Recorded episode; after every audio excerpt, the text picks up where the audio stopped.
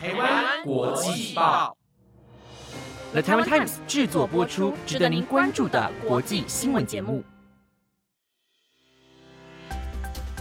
欢迎收听台湾国际报，我是嘉怡，马上带您关心今天三月八号的国际新闻重点。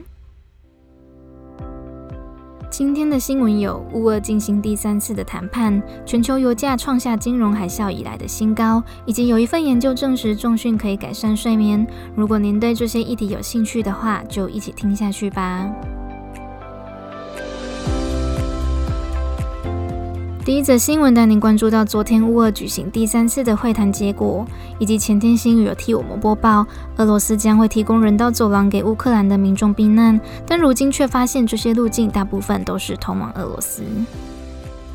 俄罗斯三月七号表示，会在乌克兰的四个城市暂停炮火，其中包含首都基辅，还有重要的港口城市马利波，为的是要开设六条人道走廊。但今日却发现，这些路径大部分都不是通往乌克兰，而是俄罗斯或者是白俄地区。乌克兰官方对这个事件表示，俄罗斯的这个行为十分不道德，并且也已经决定拒绝将国民撤往俄罗斯以及白俄的计划。欧盟代表博瑞尔在今天发表一篇声明，未来可能会有将近五百万名乌克兰民众逃离到国外，因此欧盟需要赶快提出相关的政策来帮助这些人民。接着是乌俄第三次谈判的结果。乌克兰代表波多利亚克向俄罗斯提出停止攻击平民的声明，还有俄罗斯发言人佩斯夫克表示，只要达到四个条件，就会立刻停止军事行动，分别是乌克兰必须停火、新增一项保持中立的宪法、承认克里米亚是俄国所属，以及乌克兰东部两个国家的独立。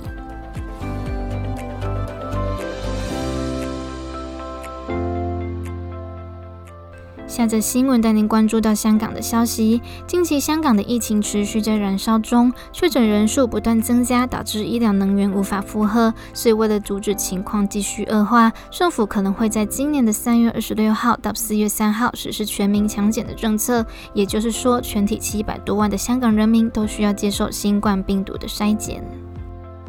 在实施全民检测的期间，一个家庭只能有一个人到外面采买民生用品，同时也会部分限制民众到外面的活动。像是如果需要到超市、药局或诊所的话，就需要配合政府所规定的时间。同时，香港官方也表示，在实施全民检测的这段时间中，公共运输还是会正常运作。政府也会特别照顾比较弱势的族群，例如独居的长辈们，以及民众如果因为全家染疫而无法到外面采买民生用品之类的情形。政府也会提供支援与协助。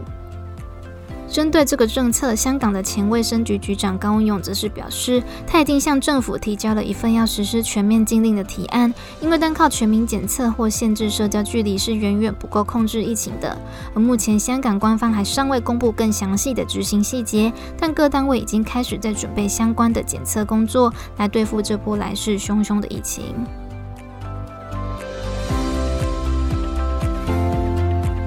下则新闻带您关注到明日即将举行的南韩总统大选。根据南韩的民调机构数据显示，在这次民众选择候选人的条件中，候选人对经济政策还有未来发展的态度是最受到重视的，其次才是创造社会公平性以及外交国安政策。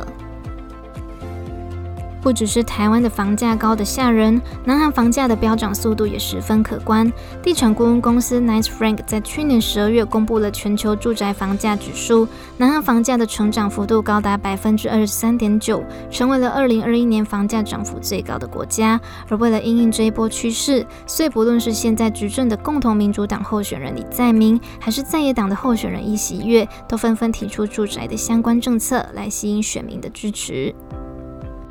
执政的共同民主党候选人李在明表示，如果他成功当选总统，将会在首尔、仁川或者京畿道地区提供住宅给国民，也会提供补助让民众整修或者装潢房屋。另一边的在野党候选人尹锡悦也提出类似的政策，他表示当选后将会进行大范围的都更计划，也会提供两百五十万户的新建住宅给国民。而目前双方的民调结果并没有明显的差距，最后结果明日正式揭晓。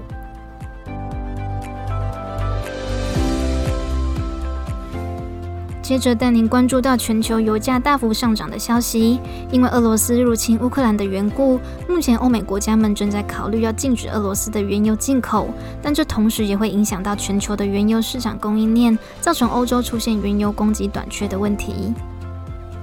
虽然目前还未开始实施禁令，但已经对原油的供应链造成实际的影响了。例如，许多炼油商还有经营油轮的业者们都拒绝使用来自俄罗斯的原油。根据能源公司对贸易商的统计，上礼拜俄罗斯原油和成品油的出口量从原本的每日七百万桶下降至两百五十万桶。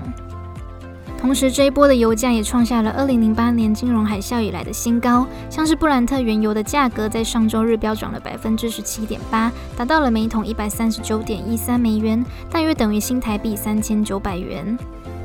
然而，对于这个经济制裁禁令，并不是所有欧洲国家都欣然同意的。德国财政部长和外交部长在昨天都发表一篇声明，表示他们不赞同禁止俄罗斯的原油进口，因为德国有百分之五十五的天然气以及百分之四十三的石油和煤气都需要仰赖俄罗斯的供应，一旦失去这条供应链，也会造成德国国内经济上的影响。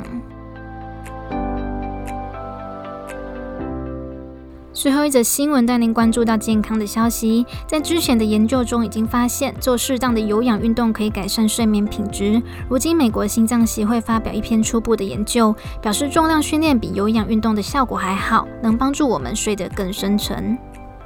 睡眠不好其实会造成许多副作用，例如导致高胆固醇、中风，还有罹患心脏病的几率都会提高。所以，科学家们在研究着有哪些运动可以降低罹患这些疾病的风险。在美国爱荷州大学有一个相关的实验，他们募集了三百八十六位体重过胖的成年人，他们平常没有运动的习惯，同时血压很高，并且睡眠品质也不是很理想，于是就被拆成为四组，其中两组分别是单纯只做有氧运动，以及单纯只做重量训练，另一组是要做有氧跟重训，最后一组则是什么运动都不做，然后在一年之内每个礼拜进行三次六十分钟的锻炼课程。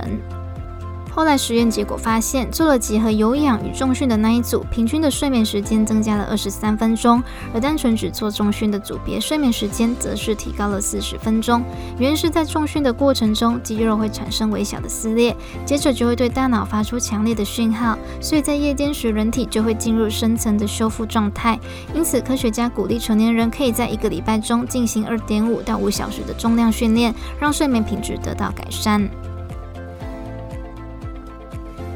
以上就是今天的所有新闻。不知道大家有没有注意到，其实今天是一个还蛮特别的节日哦。今天就是三月八号国际妇女节。每一年的这个节日其实都有不同的主题。那今年的主题是什么呢？今年的主题是 Break the Bias，意思是打破偏见，还有拥抱多元。它其实还有一个代表的手势，就是你可以在胸口比出一个交叉的动作。很酷吧？然后你也可以在社群媒体上用 hashtag 加上 break the bias 来表示你是支持这个信念的。